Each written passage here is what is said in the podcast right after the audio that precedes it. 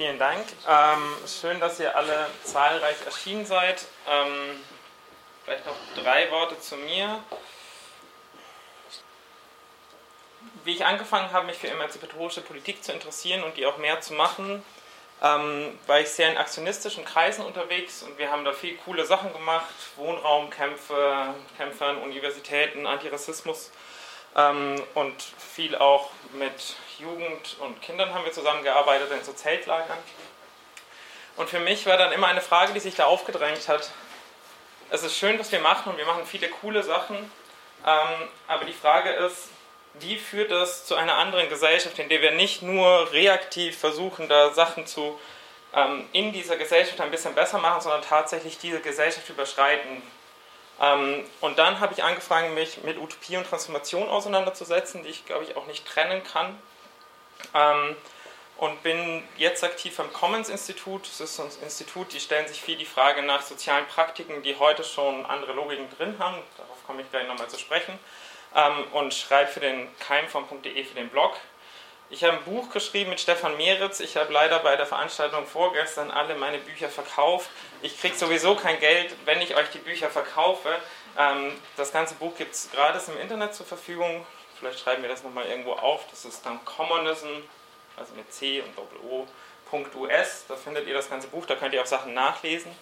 Ähm, sonst könnt ihr es beim VSA Verlag sicher auch käuflich erwerben. Okay. Kommunistische Inklusionsgesellschaft, die begründete Möglichkeit solidarischer Vergesellschaftung.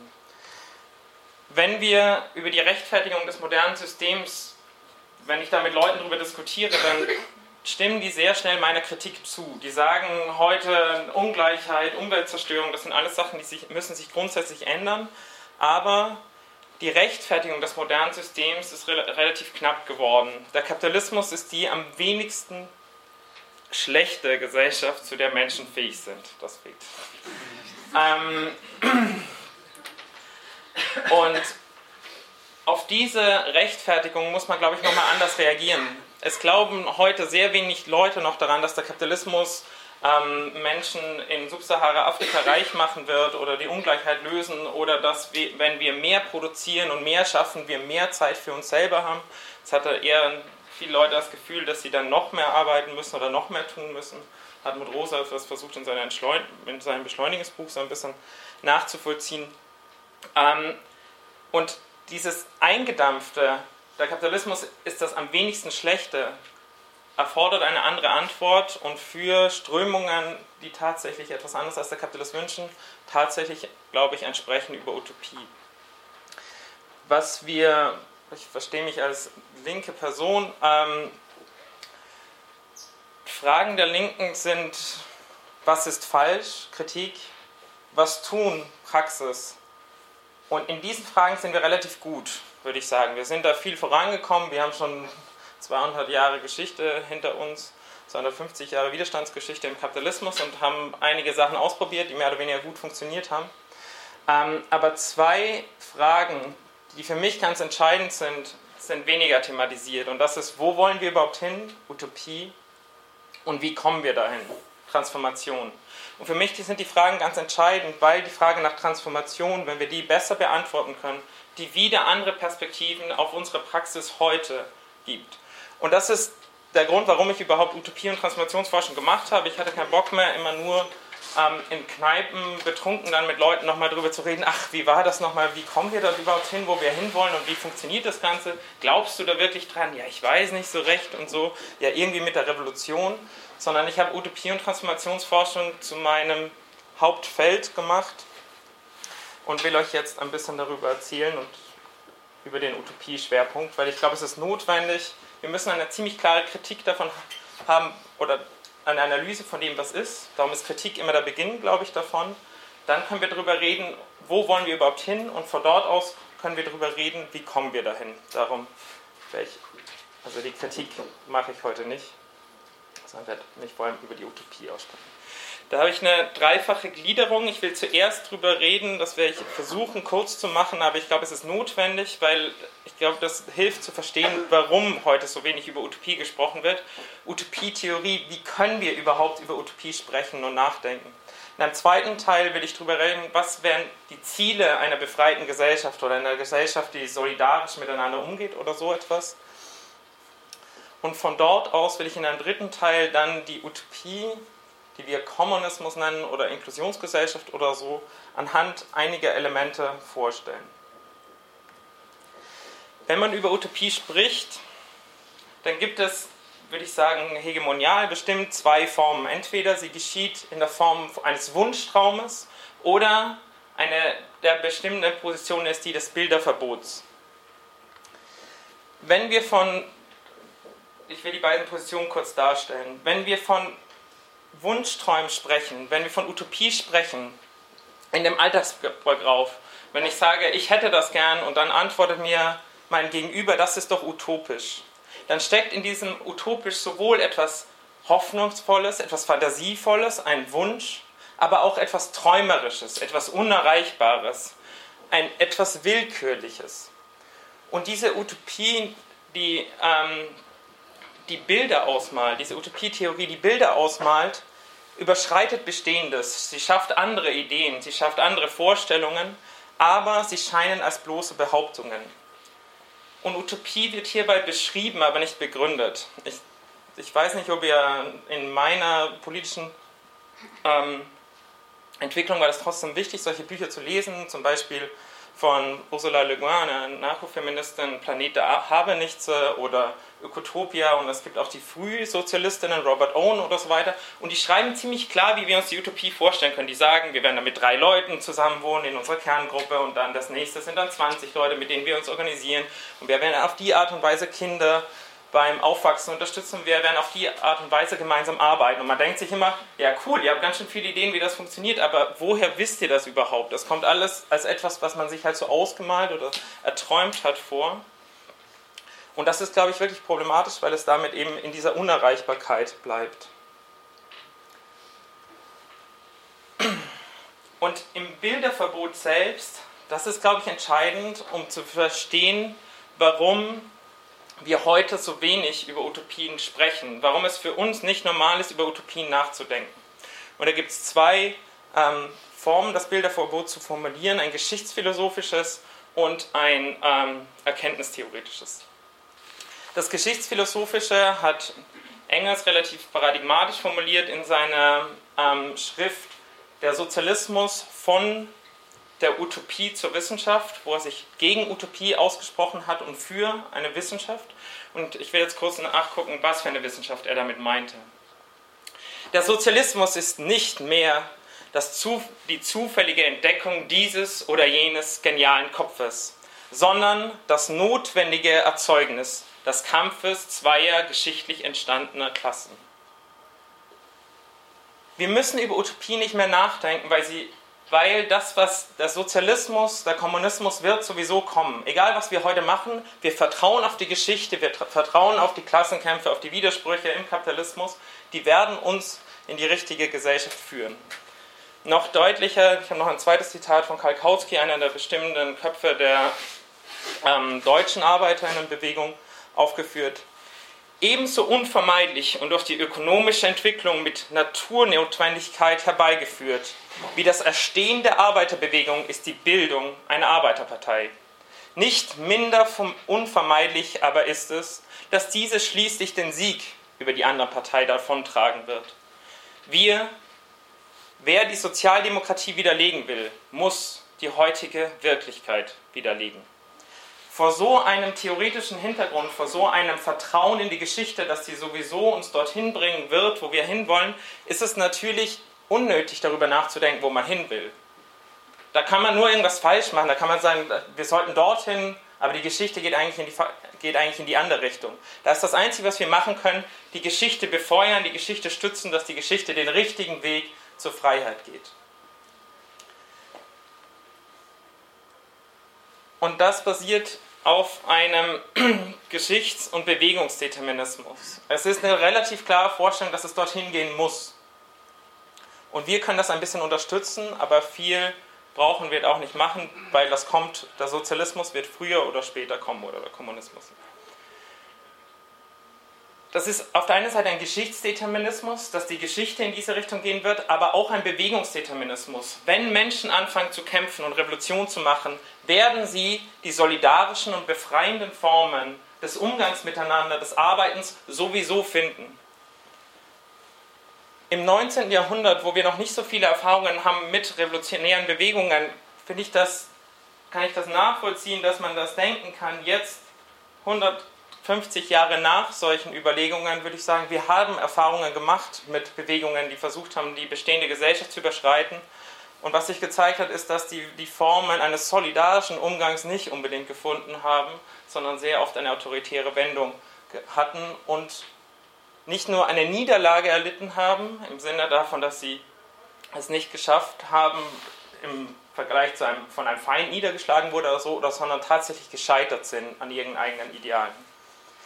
Die Freunde und Freundinnen der klassenlosen Gesellschaft drücken das so vor, aus. Stellt man sich die Revolution, ich würde dazu fügen, und die freie Gesellschaft, dagegen nicht als das blaue Wunder vor, als etwas, das die Proletarier im Eifer des Gefechts beinahe aus Versehen machen, spontan und ohne jedes vorab gefasste Ziel, dann scheint eine Verständigung über die Grundzüge einer klassenlosen Gesellschaft allemal sinnvoll. Wenn wir diesen Geschichts- und Bewegungsdeterminismus nicht mitgehen wollen, dann wird es sinnvoll, über Utopien nachzudenken. Die zweite Grundlage des Bilderverbots, das wird ein bisschen länger dauern, dafür ist ähm, die kritische Theorie und vor allem Adorno vielleicht ein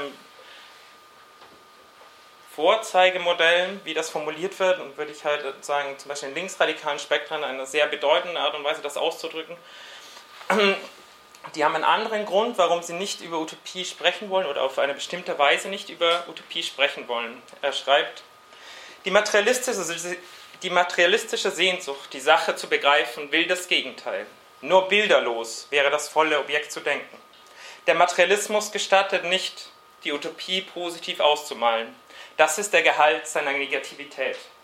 Und in diesem Argument steckt was sehr Wichtiges drin.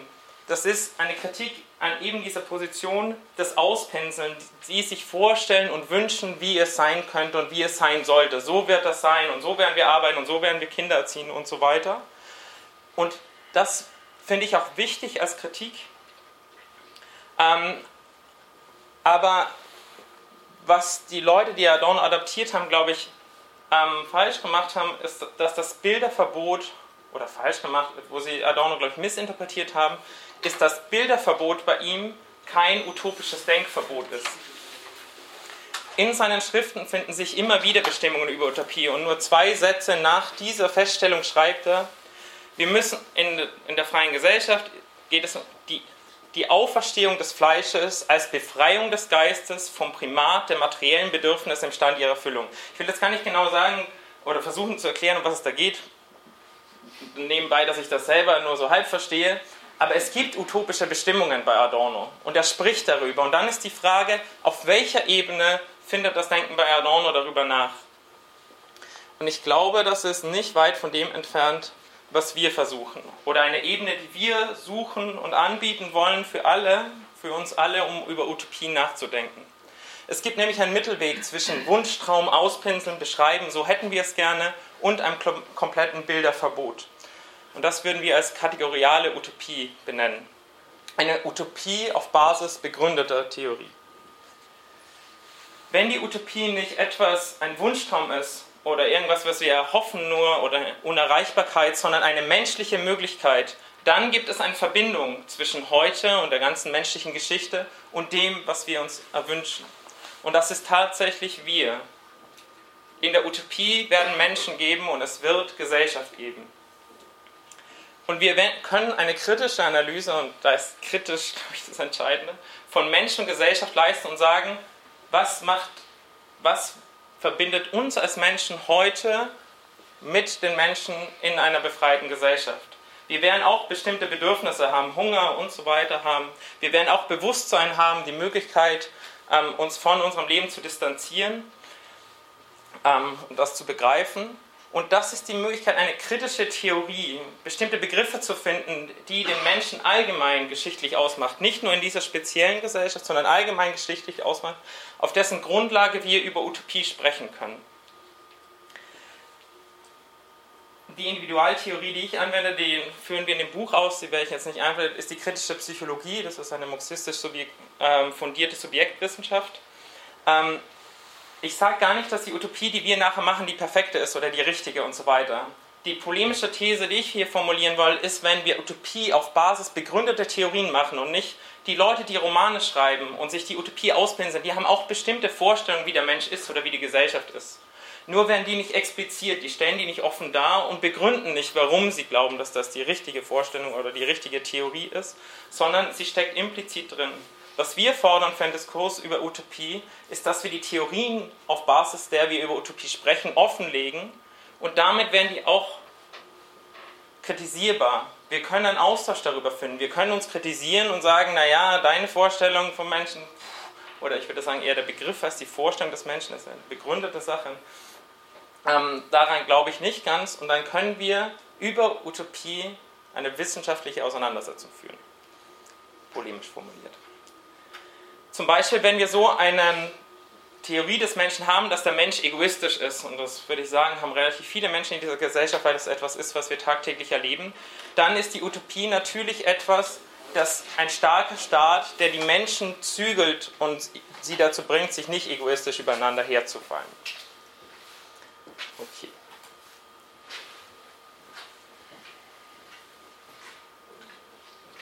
Zweiter Teil, Zielbestimmung.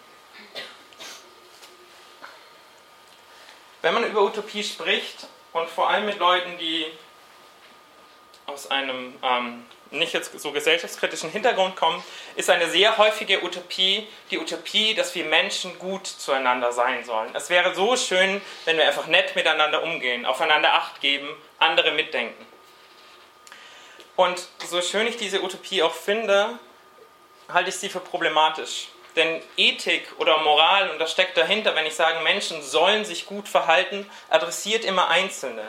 Es richtet sich an dich oder an dich oder an mich als einzelne Person und sagt, du sollst dich anders verhalten, du musst anders denken, du musst anders handeln. Und damit werden wir aber vereinzelt, isoliert. Es geht nicht darum, dass wir gemeinsam irgendwie unser Zusammenleben organisieren oder andere Bedingungen schaffen, sondern dass wir uns vereinzelt anders verhalten. Dagegen würde eine Gesellschaftskritik betonen, dass wir Menschen in bestimmten gesellschaftlichen Bedingungen handeln. Und unter den bestehenden gesellschaftlichen Bedingungen ist es für mich subjektiv funktional. Das heißt, ich kann meine Bedürfnisse am besten befriedigen, wenn ich sie auf Kosten anderer befriedige. Nicht, weil ich ein böser Mensch bin oder sonst was, sondern wenn ich um meinen Arbeitsplatz kämpfe, dann ist es für mich sinnvoll, gegen meine Mitkonkurrentinnen mich durch, durchzusetzen. Wenn ich in den Supermarkt gehe, dann ist es für mich sinnvoll, die billigeren Sachen zu kaufen, aber dabei Arbeitsbedingungen zu stützen, die ganz schön schlecht sind für sehr viele Personen. Geschweige dann, dass wir mit Fairtrade oder Bio-Sachen aus der ganzen Problematik rauskommen. Also in dieser Gesellschaft, und darum bezeichnen wir den Kapitalismus auch als Exklusionsgesellschaft, ist es für uns tagtäglich, leben wir auf Kosten anderer Menschen, real, auf Kosten von uns selbst, weil wir uns selber disziplinieren und herrichten müssen und fertig machen müssen, damit wir in dieser Gesellschaft funktionieren und auch auf Kosten zukünftiger Generationen oder sowas wie auf Kosten von Umwelt. Und hier stellt sich eine andere Frage, wenn wir die Bedingungen ins Zentrum rücken. Da geht es nicht darum, wie kann ich mich anders verhalten, sondern unter welchen Bedingungen ist es für Menschen subjektiv funktional, also für meine Bedürfnisse sinnvoll, gut zu sein. Okay. Ich versuche das jetzt nochmal ganz kürzer von dem Begriff der Freiheit zu entwickeln. Wenn wir die zentrale Utopie, würde ich sagen, ist die einer befreiten Gesellschaft. Freiheit zielt auf so etwas wie Handlungsfähigkeit, dass wir Möglichkeiten haben, unsere Bedürfnisse kennenzulernen, zu entfalten und zu befriedigen.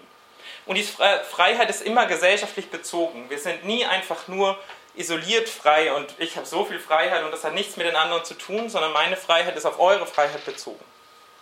Das kann auf zwei Arten und Weisen sein. In einer Exklusionsgesellschaft ist meine Freiheit exklusiv auf, andere bezogen. Sie geht auf Kosten der Freiheit anderer. Und das steht hinter einem der bürgerlichen Grundpfeiler von Freiheit oder sowas, die sowas sagt wie, die Freiheit des Einzelnen endet dort, wo die Freiheit des anderen beginnt. Das ist Freiheit gedacht als klare Blöcke, ein Atom, das ist ein bisschen frei und das andere ist frei. Und wenn die eine Person jetzt irgendwie freier wird und irgendwie in meine Freiheit reinkommt, dann muss die kleiner werden. Das ist Freiheit, die tatsächlich explodiert auf Kosten anderer. Und es gibt aber eine andere Vorstellung von Freiheit und die würde ich hier ins Zentrum rücken. Einer solidarischen, das hängt in diesem Begriff der Solidarität. Wir werden stärker, wenn wir gemeinsam kämpfen, nur nicht gegeneinander kämpfen, wenn wir gemeinsam versuchen, Sachen zu organisieren. Und das formulieren Engels und Marx so, die Entwicklung eines jeden ist die Bedingung der Entwicklung aller. Und umgekehrt. Die Entwicklung aller ist die Bedingung der Entwicklung des Einzelnen. Und hier stellt sich wiederum die Frage, unter welchen Bedingungen, unter welchen gesellschaftlichen Bedingungen wird meine Entfaltung zur Voraussetzung für die individuelle Entfaltung aller anderen Menschen. Und da kommen wir zu dem zentralen Begriff, den wir für die Utopie zugrunde legen, was wir als Inklusionslogik bezeichnen. Eine Exklusionslogik, die heute bestimmt ist zu der passenden Exklusionsgesellschaft. Nicht nur der Kapitalismus ist eine Exklusionsgesellschaft, ich würde auch sagen, der Feudalismus oder antike Strukturen sind auch Exklusionsgesellschaften, in der es subjektiv funktional ist, auf Kosten anderer zu leben und zu handeln. In einer Inklusionsgesellschaft ist es subjektiv funktional, andere einzubeziehen. Und damit überschreiten wir einen wichtigen Gegensatz, nämlich jenen von Altruismus und Egoismus. Altruismus als ein für andere Handeln und Egoismus als ein nur für mich Handeln wird insofern überschritten, als dass in einer Inklusionsgesellschaft es tatsächlich für mich egoistisch gut ist, andere Leute einzubeziehen. Ich kann meine Bedürfnisse besser befriedigen, wenn ich andere Leute einbeziehe. Okay. Das ist die Grundlage, hinter die würde ich jetzt auch nicht mehr zurück, also das ist alles diskutabel und so und ihr könnt bessere Theorien dafür finden. Ich glaube, wird sicher auch noch mal, wird sicher auch möglich sein. Und, ähm, und ab jetzt würde ich sagen, bewegen wir uns in einem Bereich, in dem ich mir auch selber nicht ganz sicher bin, aber das scheint mir bis jetzt relativ überzeugend. Soweit geht. Und zwar ist die Frage der Inklusionsbedingungen. Wann wird Inklusionslogik naheliegend? Und das ist auf der einen Seite Freiwilligkeit statt Arbeit. Eine Gesellschaft, die auf Freiwilligkeit basiert, das heißt, wir tun, was uns wichtig ist, wozu wir motiviert sind, stellt, behaupten wir, stellt Inklusionsbedingungen bereit. Im Gegensatz zu so etwas wie im Kapitalismus, macht, was ihr wollt, aber seid profitabel. Und das zweite Element, und das ist logisch auf das andere verwiesen, wir können nur das machen, was uns wichtig ist, wozu wir motiviert sind, wenn wir gleichzeitig sicher sind, dass nur wenn ich das mache, was mir wichtig ist, dass ich nicht gleichzeitig ausgeschlossen werde von Lebensmittel, Wohnungssituationen oder sonst was. Und das ist, das ist das, was wir als kollektive Verfügung bezeichnen. Eigentum ist eine ausschließliche Verfügung über Lebensbedingungen. Ich kann über dieses Haus verfügen und es ist mir ziemlich egal, wenn Leute daneben auf der Straße wohnen und im Winter erfrieren, weil ich die ausschließliche Verfügung über, dieses, über die Lebensbedingungen habe. Kollektive Verfügung geht davon aus, dass niemand aufgrund allgemeingültiger Gesetze, äh, Regeln wie Gesetze oder so ausgeschlossen wird. Das bedeutet gleichzeitig, dass diese offene Verfügung organisiert werden muss, mediiert werden muss, da werden Konflikte entstehen. Und kollektive Verfügung ist die materiale, symbolische und soziale Grundlage der Freiwilligkeit. Es geht nämlich nicht nur darum, eine kollektive Verfügung über die Häuser zu schaffen und über, die, über Stifte und über Nahrungsmittel oder sonst was, sondern es geht auch darum, soziale Prozesse kollektiv darüber zu verfügen. Und ich weiß nicht, wie viele von euch politisch organisiert sind, aber da kennt ihr es von Plenarstrukturen, wenn wir versuchen, dass nicht immer die gleichen Leute reden und nicht immer die gleichen Leute Entscheidungen treffen, dann versuchen wir einen sozialen Prozess kollektiv verfügbar zu machen, in dem da mehr Bedürfnisse drin vorkommen können. Und auch in sowas wie einer symbolischen Mittel in der Sprache versuchen wir eine Sprache zu sprechen, wo mehr Leute mitsprechen können, so sehr das auch jedes Mal immer scheitert. Okay, jetzt habe ich noch ein paar Bildchen, damit das Ganze nochmal deutlich wird. Die sind sehr verkürzend, ihr werdet es gleich sehen.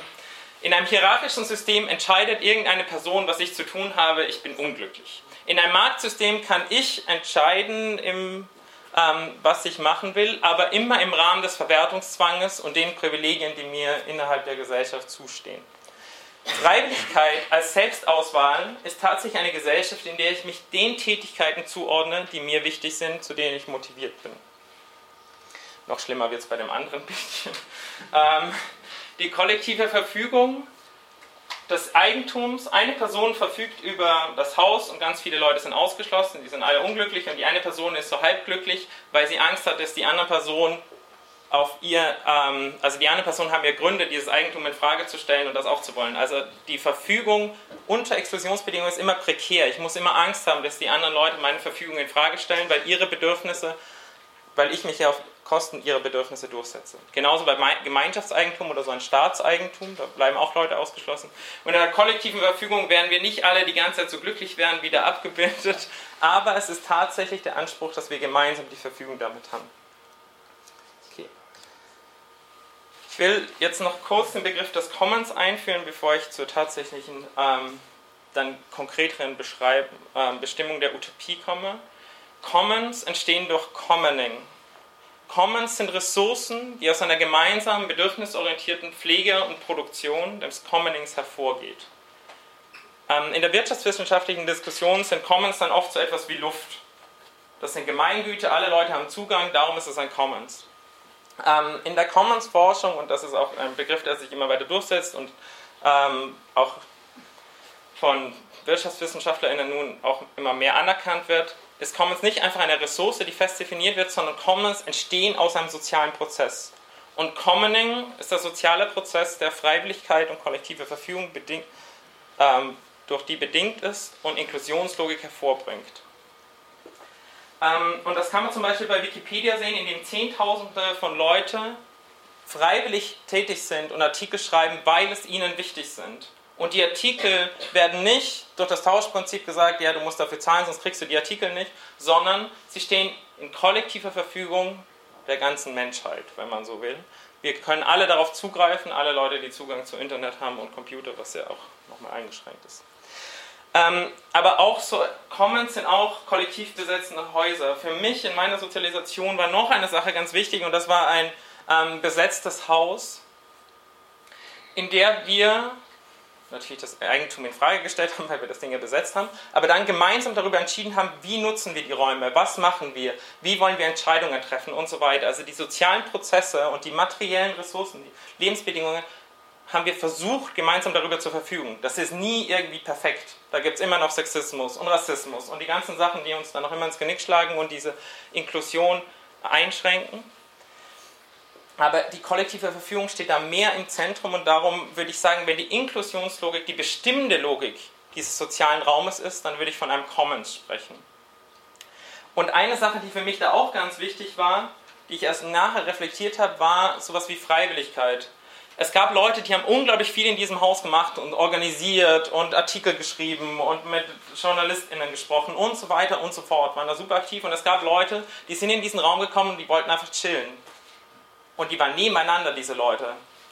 Und ich weiß noch, also es war okay. Es war echt verrückt. Ich stand da und ich, ich war super fertig, weil ich von der Demo kam und dann irgendwie zum Bauern musste mit irgendwelchen komischen Leuten von der Stadt gesprochen habe. Ich war mega fertig, ich kam nach Hause und da chillen dann einfach Leute und so, na, wie war's? Und ich denke mir, ja, geil.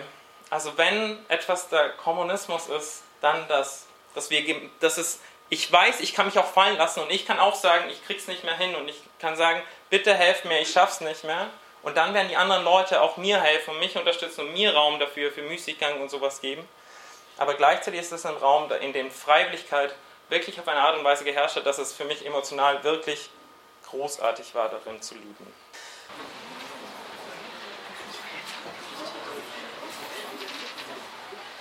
Was ich versucht habe bis jetzt zu entwickeln, ist eine Ebene, auf der ich glaube, dass wir über Utopie sprechen können, ohne nur konkret zu beschreiben, was wir gerne hätten, sondern auf Basis von Theorien darüber sprechen können, ähm, was Utopie ist, also auf Basis von begründeten Begriffssystemen oder sowas. Und die zentralen Elemente dieser Utopie entwickelt im Sinne von, es muss eine Inklusionsgesellschaft sein, in der es Bedingungen gibt, die es für mich funktional machen, andere Menschen einzubeziehen. Und diese sind kollektive Verfügung und Freiwilligkeit. Und nun im zweiten Teil will ich das an Fragen, was mit einer Gesellschaft passieren würde, werden das tatsächlich die Bedingungen, unter denen wir leben, tätig sind, wohnen, Kinder kriegen, Sex haben und so werde ich jetzt nicht so weit entwickeln, aber das könnte man dann weitertreiben. Die Utopie, die ich darstellen will, ist eine Utopie jenseits von Tausch, also im Sinne von einem Ich gebe, ich bekomme nur, wenn ich gebe. Commons stellen sich grundsätzlich gegen eine Vergesellschaftung über den Markt. Ähm, und eine Utopie jenseits des Staates. Eine Institution, die durch Gesetze die gesellschaftlichen Zusammenleben organisieren. Das will ich nur kurz vorausschicken. Kannst du bitte nochmal noch mal in Slow Motion, nochmal, nochmal, kannst du nochmal wiederholen? Eine Inklusionsgesellschaft, weil sie auf kollektiver Verfügung und Freiwilligkeit basiert, kann sie nicht über ein Arbeitsprinzip bestimmt sein, das den Markt bestimmt, indem ich Sachen nur bekomme, wenn ich irgendwas leiste. Und sie kann auch nicht, und das entwickle ich da drin noch, von einer Institution geplant werden oder von ihr regiert werden, die durch Gesetze Ordnung schafft. Aber ich glaube, das wird nochmal drin deutlich. Ich wollte es nur am Anfang mal vorausschicken. Okay, wenn wir über Utopie sprechen, dann ist die, un, die verlässlichste Frage, die ich bekomme, wer macht die Müllabfuhr? Ich weiß es.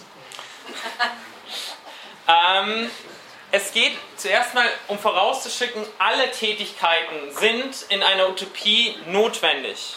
Sowohl Sorgende als auch Schaffende. Es gibt, es gibt in der heutigen Gesellschaft eine klare Trennung zwischen Produktion und Reproduktion, wobei das eine eher männlich koordiniert ist und das andere eher weiblich. Die Reproduktion ist die der Sorge, des Haushalts, des Kinderziehens, das auf, auf die älteren Menschen ähm, achten, aber auch Wer fragt in Freundinnenkreisen, wie geht's dir gerade? Wer nimmt sich Zeit dafür, dazuzuhören und so weiter? Das ist alles Reproduktion. Und das sind wahrscheinlich ähm, heute auch noch immer zwei Drittel der Arbeitsstunden, die in dieser Gesellschaft so verbracht werden, sind Sorgender. Und ein Drittel der Tätigkeiten, und das ist das, was Marktwirtschaft und Kapitalismus eigentlich ausmacht, sind, ist Produktion, ist etwas, was auf irgendeine Art und Weise Profit schaffen kann oder Infrastruktur schafft, damit Profit gemacht werden kann. In der Utopie müssen wir das beide machen und es gibt keine Trennung davon, beide sind wichtig. Wenn wir sagen, Freiwilligkeit ist da durchgesetzt, dann muss die Tätigkeiten die Menschen motivieren. Das heißt, die Tätigkeit muss so gestaltet sein, dass ich, dass sie für mich wichtig ist. Und heute, wenn man auch schon der Begriff der Motivation zeigt das schon auf, wird ganz oft zum Beispiel in der Arbeitspsychologie, was ich so ein bisschen in meinem Studium gemacht habe, auch oft gefragt, wie können wir Menschen motivieren? Und die Frage, die dahinter aufsteckt, ist, wie können wir Menschen dazu bringen, das zu wollen, was sie tun müssen? So. In einer Utopie stellt sich eine ganz andere Frage, nämlich die, wozu bin ich motiviert? was ist mir wichtig? Und hier werden meine Emotionen erkenntnisleitend. Meine Gefühle, auf was ich Bock habe oder was mir wichtig erscheint, das sind die Signale, nach, nach denen ich mich in dieser Utopie Tätigkeiten zuordnen werde.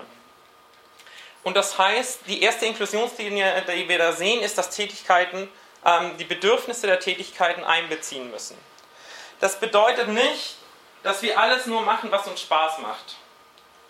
Motivation bedeutet immer eine Art und Weise für ein Ziel etwas tun. Und das kann auch sein, dass ich heute Dinge tun, und das machen wir Menschen die ganze Zeit, dass wir heute was machen, was wir notwendig finden, was wir wichtig finden, aber dafür in der Zukunft kommt irgendwas Gutes dabei raus. Ist egal, ob das jetzt um Kindererziehung geht oder um Stahlproduktion oder dass ich meine WG putze. Und das sind alles Sachen, wo, also das will ich sagen, um herauszukommen, dass das einfach so eine Spaßgesellschaft ist, in der jeder am Morgen aufsteht und nochmal überlegt, ach, heute Sekt, Badewanne, richtig gute Sache. Und das gibt es ganz oft ähm, in, auch in Ideen von Utopie. Dann sieht man für ein schönes Leben und ein Strand und ein Liegestuhl. Ja, okay, zwei Wochen von mir aus, aber irgendwann, boah, zwei Wochen Strand und Liegestuhl, irgendwann will ich dann schon noch irgendwas machen, was, das, was ich wichtig finde. Und in dieser Gesellschaft geht es natürlich darum, wir können entscheiden, was uns wichtig ist.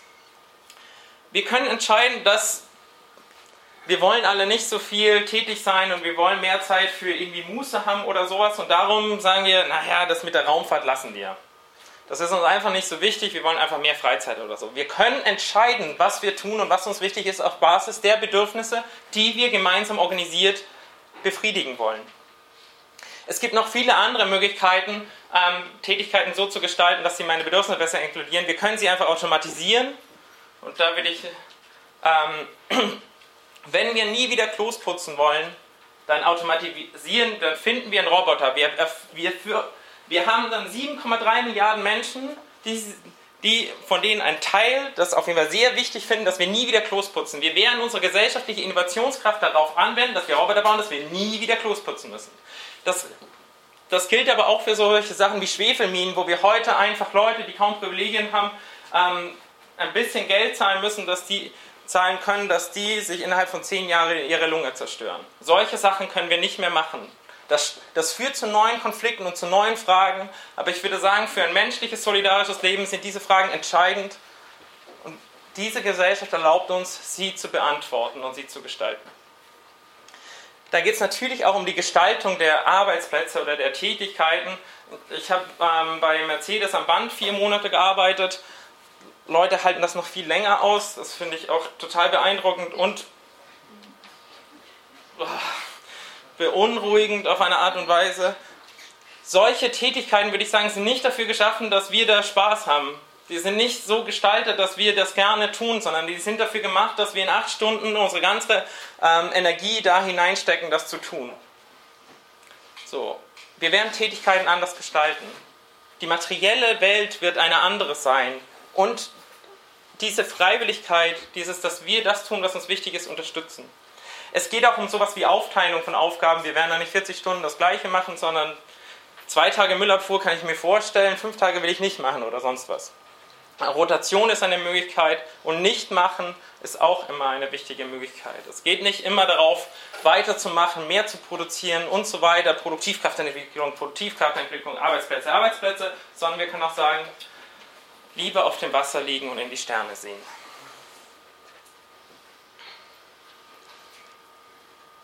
Das heißt, wir müssen unsere Bedürfnisse und die Bedürfnisse, die wir tätig sind, viel mehr einbeziehen und die zur Grundlage davon machen, wie wir Tätigkeiten organisieren und verteilen und gestalten. Okay.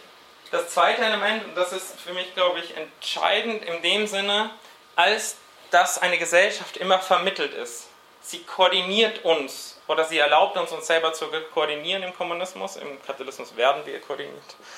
Ähm, Gesellschaft ist ein Beziehungsgeflecht. Gesellschaft ist da, entsteht dadurch, dass wir mit 7,3 Milliarden Menschen verbunden sind. Über Stifte, die hergestellt werden, über die Sprache, die wir sprechen, also materielle Mittel, Sprache, symbolische Mittel, aber auch soziale Mittel, dass solch eine soziale Form der Wissensvermittlung entwickelt wurde, in dem eine Person vorne steht, häufig männlich, häufig weiß und einer Gruppe von Menschen erzählt, ähm, was man, worüber man nachdenken kann. Das sind soziale Mittel, die wir hergestellt haben. So. Und in einer Gesellschaft ist die Art und Weise der Koordination entscheidend. Und diese Koordination, gesellschaftliche Koordination, erlaubt zu entscheiden, was wird gebraucht, welche Bedürfnisse haben Priorität und so weiter und so fort. Und im Kapitalismus und darum fällt uns diese ganze Vermittlungsding gar nicht so auf, ist diese Vermittlung verselbstständigt. Sie läuft, wie es Marx formuliert, hinter unserem Rücken. Die Verhältnisse haben sich gegenüber dem Menschen verselbstständigt. Ich werde jetzt nicht die Marxische Fetischkritik da entwickeln, da kann ich gerne auf die von Emma und Frieden, auf die Sachen verweisen, wo die das versuchen zu entwickeln.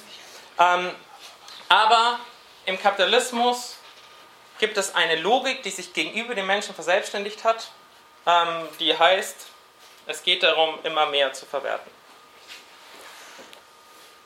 Im Kommunismus geht es um eine Gleichzeitigkeit von Selbstständigkeit, von dieser Koordination, die uns erlaubt, uns zu koordinieren, und Gestaltbarkeit. Die muss nach unseren Bedürfnissen Gestaltbarkeit. Und die Mittel erlauben und unterstützen unsere Inklusion konkret. Wenn ich sage, wir in einer Inklusionsgesellschaft inkludieren wir uns alle, dann denkt man sich, ach du heilige Scheiße, bei jeder kleinen Sache, die ich jetzt so mache, soll ich 7,3 Milliarden Menschen mitdenken. Puh, so. Im Kapitalismus bemerken wir es auch tagtäglich nicht, dass wir 7,3 Milliarden Menschen tendenziell ausschließen und uns selber und auf Kosten derer leben. Auch im Kommunismus wird das nicht so eine Sache sein, dass wir immer fühlen oder das bewusst vollziehen müssen, sondern, und das kann man mehreren Sachen will ich das exemplifizieren, irgendwie sowas. Im Kapitalismus sind Traktoren so gebaut, dass sie meistens nicht modular sind, also dass man sie nicht auseinanderbauen kann, dass man sie kaum reparierbar sein und dass die meisten Leute, die diese Traktoren verwenden, keine Ahnung haben, wie diese hergestellt wurden. Es gibt heute schon Ansätze von Commons, die Open Hardware produzieren, die versuchen Traktoren so herzustellen, dass sie reparierbar sind, modular und so weiter und so fort. Diese Dinge, die wir alle mit uns herumschleppen, sind so hergestellt, dass wir alle paar Jahre ein neues brauchen, weil die Software darauf dann super langsam geworden ist. In den Mitteln, die uns überall umgehen, in den materiellen Mitteln, aber auch sozialen Mitteln der Arbeitsorganisation oder sowas, ist Exklusion oder Inklusionslogik eingeschrieben. Die also auch in so Sachen wie Sprache. Oder ähm, in der Open Software Bewegung wird auch immer wieder betont, dass weil die darauf aufbaut, dass Leute freiwillig mitmachen müssen oder auch Politzusammenhänge sind darauf angewiesen, im meisten Fall werden die Leute nicht einfach bezahlt, dass sie freiwillig mitmachen, sind die so organisiert, dass Leute da gerne mitmachen, dass die, dass die willkommen geheißen werden. Ich würde sagen, die Hippies kriegen das besser hin als die Linken, aber ähm, das soll mal weggelassen werden.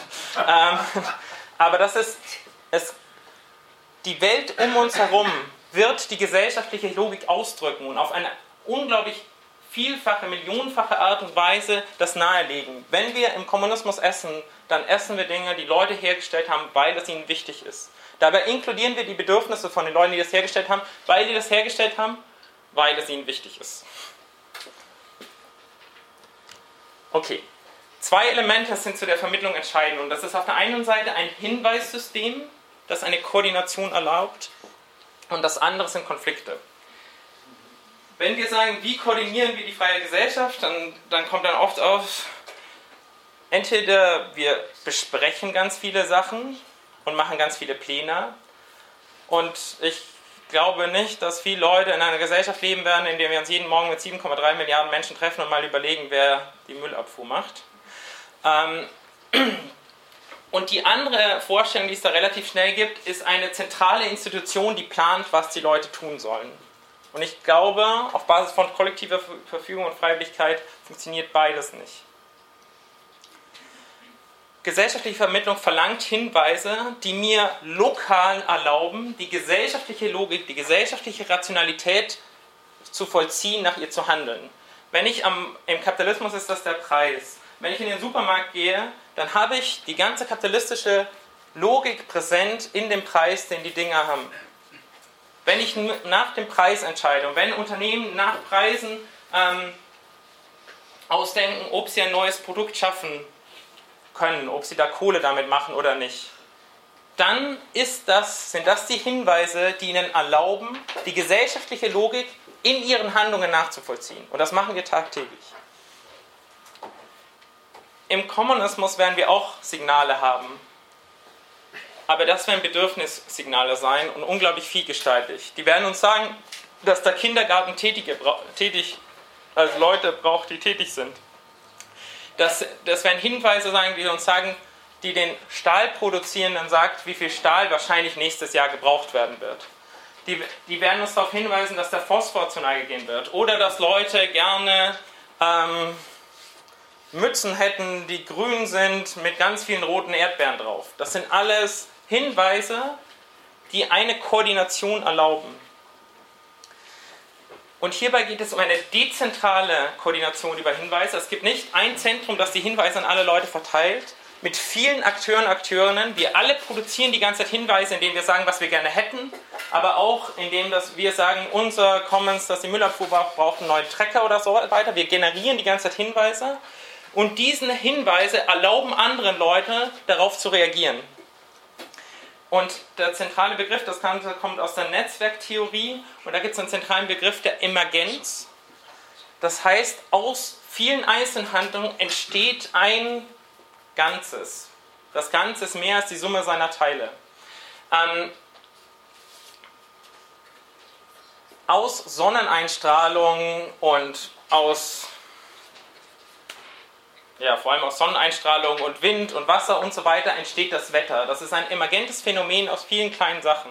Und genauso wird es auch im Kommunismus sein. In unseren lokalen Handlungen des Hinweise produzierens, des Bedürftigsein und so weiter entsteht ein Koordinationssystem, in dem die Leute, die produzieren tätig sind oder reproduzieren tätig sind, sich entscheiden können, was sie machen wollen.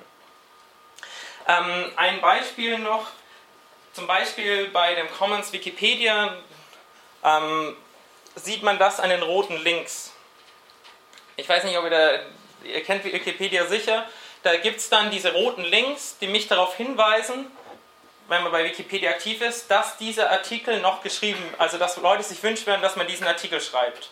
So, die werden auch gerankt, also wenn rote Links ganz auftauchen dann kommen sie oben auf.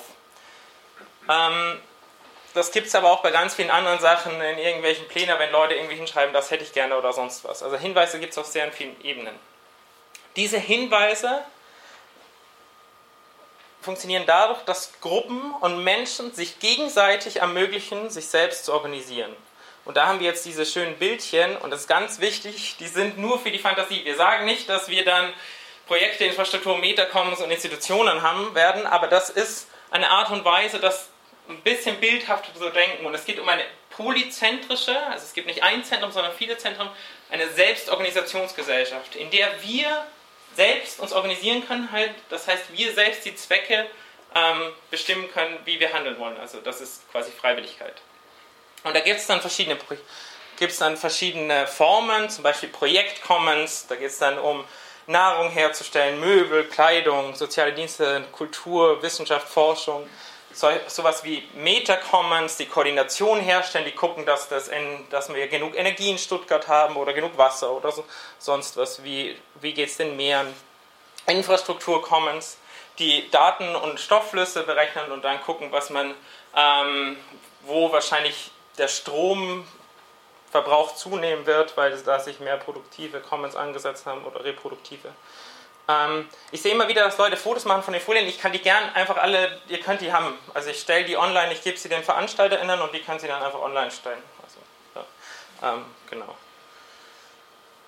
Und dann wird es auch sowas vielleicht geben wie Commons-Institutionen. Aber das Ganze, da geht es nur darum, das so ein bisschen zu versinnbildlichen, wie das funktioniert, dass wir alle Hinweise schaffen und die uns wieder erlauben, uns gegenseitig zu koordinieren.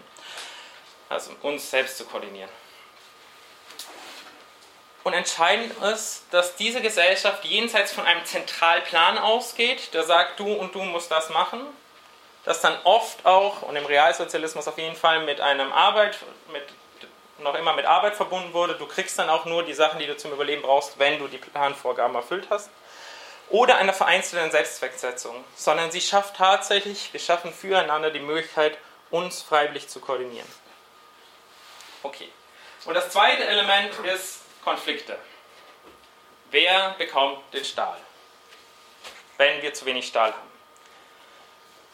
Eine Gesellschaft der Bedürfnisse wird immer eine Gesellschaft der Konflikte sein. Weil, das ist ein bisschen, eine, man kann anthropologisch versuchen, werden unsere Bedürfnisse irgendwann gedeckt sein? Ich glaube nicht und ich glaube, das ist gar nicht schlimm, weil unsere, unsere Bedürfnisse wachsen auch mit den Möglichkeiten ihrer Befriedigung. Und mit den Smartphones sind neue Bedürfnisse entstanden, genauso wie mit Mützen oder Fellen oder sonst was. Unsere Bedürfnisse wachsen mit der Möglichkeit, unsere ähm, Umwelt immer mehr zu gestalten. In der modernen Gesellschaft, und ich glaube, darum haben sehr viele Leute Angst vor Konflikten, ich auch, das merken wir auch, dann gibt es immer Personen, die sehr harmonistisch veranlagt sind und lieber Konflikte vermeiden und dann eher das tun, was die anderen wollen, damit Konflikte gar nicht entstehen, sind Konflikte total negativ besetzt, weil Konflikte meistens bedeutet, dass ich in einen Prozess eintrete, wo andere Leute sich dann versuchen, gegenseitig auf, auf Kosten einander durchzusetzen. Konflikte bedeutet, dass mindestens eine Person unzufrieden ist, wie die Bedürfnisse zueinander passen oder auf eine Art und Weise. Und im Kommunismus ist es dann total zentral, dass wir für diese Konflikte Zeit haben. Weil das ist die Art und Weise der gesellschaftlichen Selbstorganisation. Da entscheiden wir, was uns wichtiger ist. Wollen wir zum Mars fliegen oder wollen wir lieber ein bisschen mehr chillen, alle zusammen? Ähm, wollen wir die Schule bauen oder den Kindergarten? Und hier stellt sich auch wieder diese Frage nach der Inklusionslogik. Unter welchen Bedingungen ist es für Konfliktparteien funktional, die anderen einzubeziehen? Und ich nehme immer das gleiche Beispiel. Ähm, wir haben für Stuttgart Stahl hergestellt und, der, ähm, und entweder die Stahlcommons hatten, haben schon signalisiert, Leute, wir haben nicht genug Leute gefunden, die bei uns mithelfen wollen oder wir haben nicht genug Energie gekriegt, weil die Energiecommons nicht. Ähm, das zu wenig Energie geliefert haben oder sowas. Wir werden nicht genug Stahl für Stuttgart produzieren, um alle Projekte, die ihr gerne machen würdet im nächsten Jahr oder im nächsten Monat, wie auch immer dann die genaue Koordination funktionieren wird, in Echtzeit oder whatever, das, das ist alles dann aus, das wäre auspinseln. Da könnte ich jetzt irgendwie beschreiben, so hätte ich das gerne, aber dann entwickle ich nicht mehr die Grunddynamik dieser Gesellschaft, sondern beschreibe, wie ich es gerne hätte. Das ist nicht mehr von dir dafür eine Theorie, sondern beschreibe ich einfach, ach, so fände ich es ganz gut. Darum höre ich da immer auf, aber die Beispiele, die ich mache, sind natürlich auf einer auspinselnden Ebene. Aber es geht darum, Grunddynamiken zu bezeichnen. So, und jetzt haben wir also das Problem, dass es nicht genug Stahl gibt für alle Projekte, die wir so machen wollen in Stuttgart. Und wir haben ein Projekt, das würde gerne einen Kindergarten bauen und die anderen würden gerne eine Schule bauen. Wann ist es funktional für diese beiden Konfliktparteien, in einen Prozess zu treten, in dem man gemeinsam eine Lösung sucht? Und hier kommt jetzt dieses staatskritische Moment, das ich vorher angesprochen habe, das ich jetzt entwickeln werden will. Es darf keine Institution der getrennten Allgemeinheit geben. Es darf keine Institution geben, die anderen Menschen ihre Entscheidungen aufzwingen kann, die die Tätigkeiten von anderen Menschen plant. Wenn wir über Utopie sprechen, dann gibt es, das ist eine sehr radikale Forderung äh, oder Schlussfolgerung. Wenn man über Utopie spricht und auch in linken Kreisen darüber, dann kommen sehr oft so Vorstellungen wie demokratischer Parlamentarismus oder direkte Demokratie oder Konsensdemokratie oder Basisdemokratie oder Rätedemokratie oder was auch immer.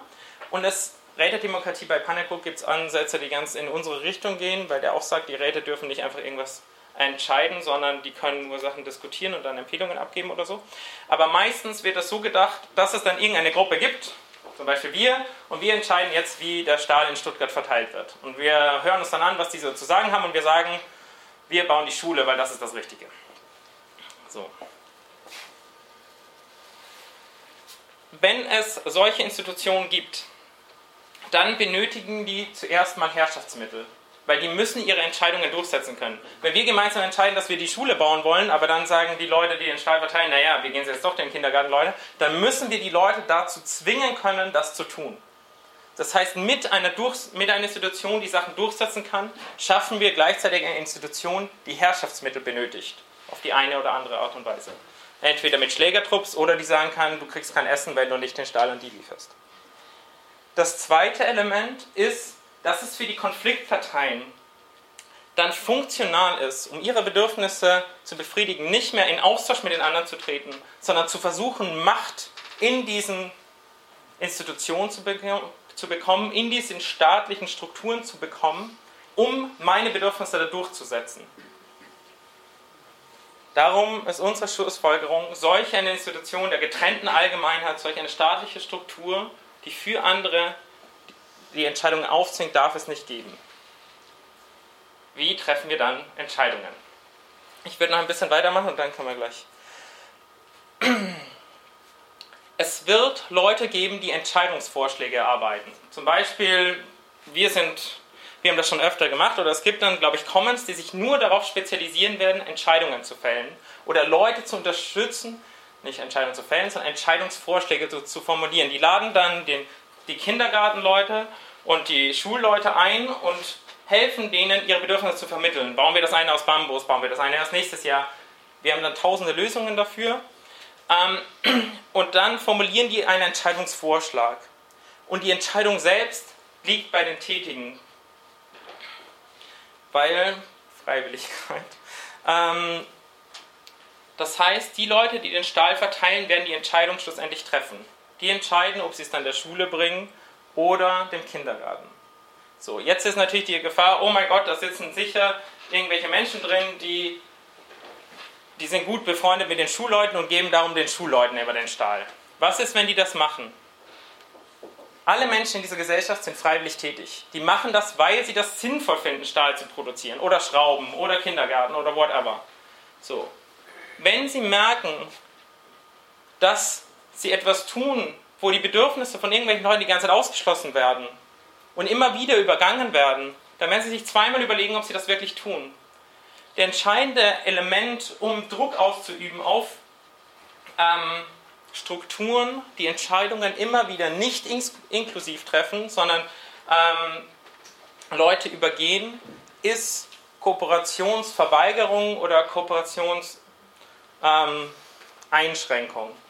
also wenn ich Stahl herstelle und dann höre, dass diese Stuttgarter Leute, die sich da immer treffen in diesem Bürgerhaus in Weststuttgart ähm, und immer schlechte Entscheidungen treffen. Da werde ich mir dreimal überlegen, ob ich wirklich an die den Stahl liefere, sondern sage ich, könnt ihr nicht mal ein neues Verteilungskommens in Weststuttgart gründen, an die ich den Stahl geben kann, weil die Leute treffen, haben schon so oft die, die falschen Vor oder schlechte Vorschläge umgesetzt, dass ich die nicht mehr mit Stahl ähm, beliefern will. Und das gilt für alle Leute. Alle Leute sind darin freiwillig tätig. Die tun das, weil sie es sinnvoll finden und sinnvoll es hat immer einen Verweis auf die Bedürfnisse von anderen Menschen. Ich mache also ich produziere nicht Mützen, also es gibt sicher Leute, die Mützen, Mützen produzieren werden, weil sie sich nichts Besseres vorstellen können, als vor so riesigen Maschinen zu sitzen und die geisten Mützen zu designen und das macht richtig Spaß, die richtigen Knöpfe zu drücken oder so weiter. Aber ich glaube, wir Menschen sind eher motiviert, irgendwelche Sachen zu tun, weil sie Dinge schaffen, die Menschen glücklich machen, die ihre Bedürfnisse befriedigen lässt und so weiter und so fort. Und darum werden wir auch gucken, dass die Sachen, die wir hergestellt haben, auf eine Art und Weise ähm, verwendet werden, die die Bedürfnisse der Menschen am besten einbeziehen. Und das ist die These, warum es in dieser Gesellschaft eine Entscheidungsoptimierung in Richtung Inklusion gibt. Das bedeutet nicht, dass es immer inklusiv stattfinden wird. Das bedeutet schon, dass es immer wieder sein kann, dass schlechte Entscheidungen getroffen werden oder sonst was.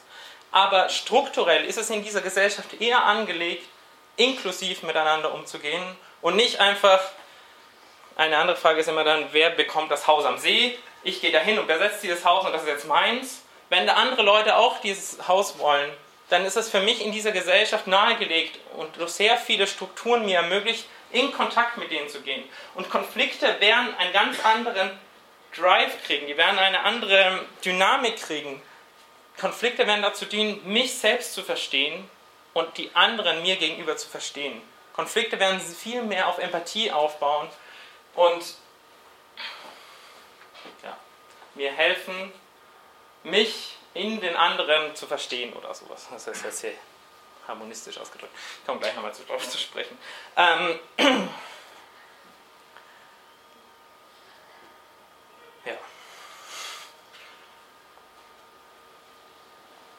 Und das ist ein Bereich, wo wir sozial unglaublich innovativ sein werden. Weil heute können wir werden Konflikte darüber gelöst, dass wir einfach Leute bezahlen dafür, die Arbeit zu machen, die wir nicht machen wollen. Oder indem wir Leute politisch unter Druck setzen, dass sie das machen. Oder indem wir die Grenzen schließen und sie nicht reinlassen oder sonst was. So werden Konflikte heute, also es entstehen, es stehen uns sehr viele Herrschaftsmittel, strukturelle über Geld oder direkte, ähm, zur Verfügung, andere Leute auszuschließen in dieser Gesellschaft werden wir unglaublich viele Mittel schaffen, in denen wir gemeinsam Konflikte lösen können. Und das sind, gilt auch für so große Konflikte wie, wie gehen wir mit Klimawandel um. Das ist, jetzt wieder Auspinselei, aber wir werden uns dann vielleicht mit 20.000 Leuten zwei Wochen lang treffen und das mal wirklich durchdiskutieren, was können wir da machen und was bedeutet das für unsere Bedürfnisse, wenn wir wirklich komplett auf Öl verzichten oder sonst was. Das sind Entscheidungen, die wir in dieser Gesellschaft treffen können, Konflikte, die wir führen können, die wir in dieser Gesellschaft niemals führen werden können. Und diese Gesellschaft wird auch etwas mit uns selber machen. Denn wenn wir die Beziehungen zwischen uns verändern, die Verhältnisse, dann verändern wir uns auch selber. Wir werden andere Menschen sein. Und das sind jetzt eher so Gedanken. Das sind alles Gedanken, aber das ist jetzt wirklich sehr Gedanken. Ich glaube, wir werden uns weniger getrennt fühlen. Und das nicht in so einem Ding von, we are all one, wir sind alle eins oder sonst was, sondern ähm, wir sind nicht alle eins, wir sind unterschiedlich, aber unsere Bedürfnisse sind aufeinander bezogen. Wir sind nicht einfach nur getrennt voneinander. Das kennen wir sicher aus Freundinnenkreisen und kennt ihr aus euren politischen Projekten sicher auch oder wo ihr mit Leuten interagieren wird. Aber das deutet sich auch sowas, es macht was mit uns, wenn Leute leiden und hungern, selbst wenn wir die Leute überhaupt nicht kennen. Und das, was wir heute schon als Empathie für die Menschheit erleben können, wird, glaube ich, in unglaublichem Maße zunehmen. Wir werden uns noch immer individuell fühlen. Und diese Gesellschaft basiert auf die Entfaltung unserer Individualität, aber nicht mehr auf Kosten anderer und nicht mehr gegen andere, sondern in Bezug auf andere und mit ihnen. Es ist eine Gesellschaft, die jenseits der, jenseits der Ethik ist jenseits von irgendwelchen Normen, das sollst du tun oder das musst du tun, sondern tatsächlich eine Gesellschaft der Inklusion, in der es für mich naheliegend ist, andere Leute einzubeziehen. Es ist auch eine Gesellschaft, die jenseits von Gemeinschaft ist. Wenn ich mit Leuten spreche ähm, über Utopie oder sowas, dann kommt zu oft so etwas, dann am liebsten mit der Konstruktion noch, im Westen haben wir verlernt, dass die Gemeinschaft wichtiger ist als das Individuum.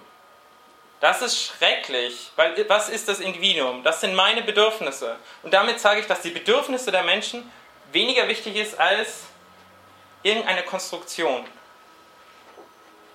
Wir brauchen eine Gesellschaft, in der unsere Bedürfnisse in einem Konfliktprozess, in einem Hinweis koordinierten Prozess im Zentrum stehen. Und das wird eine Gesellschaft jenseits von Gemeinschaft sein.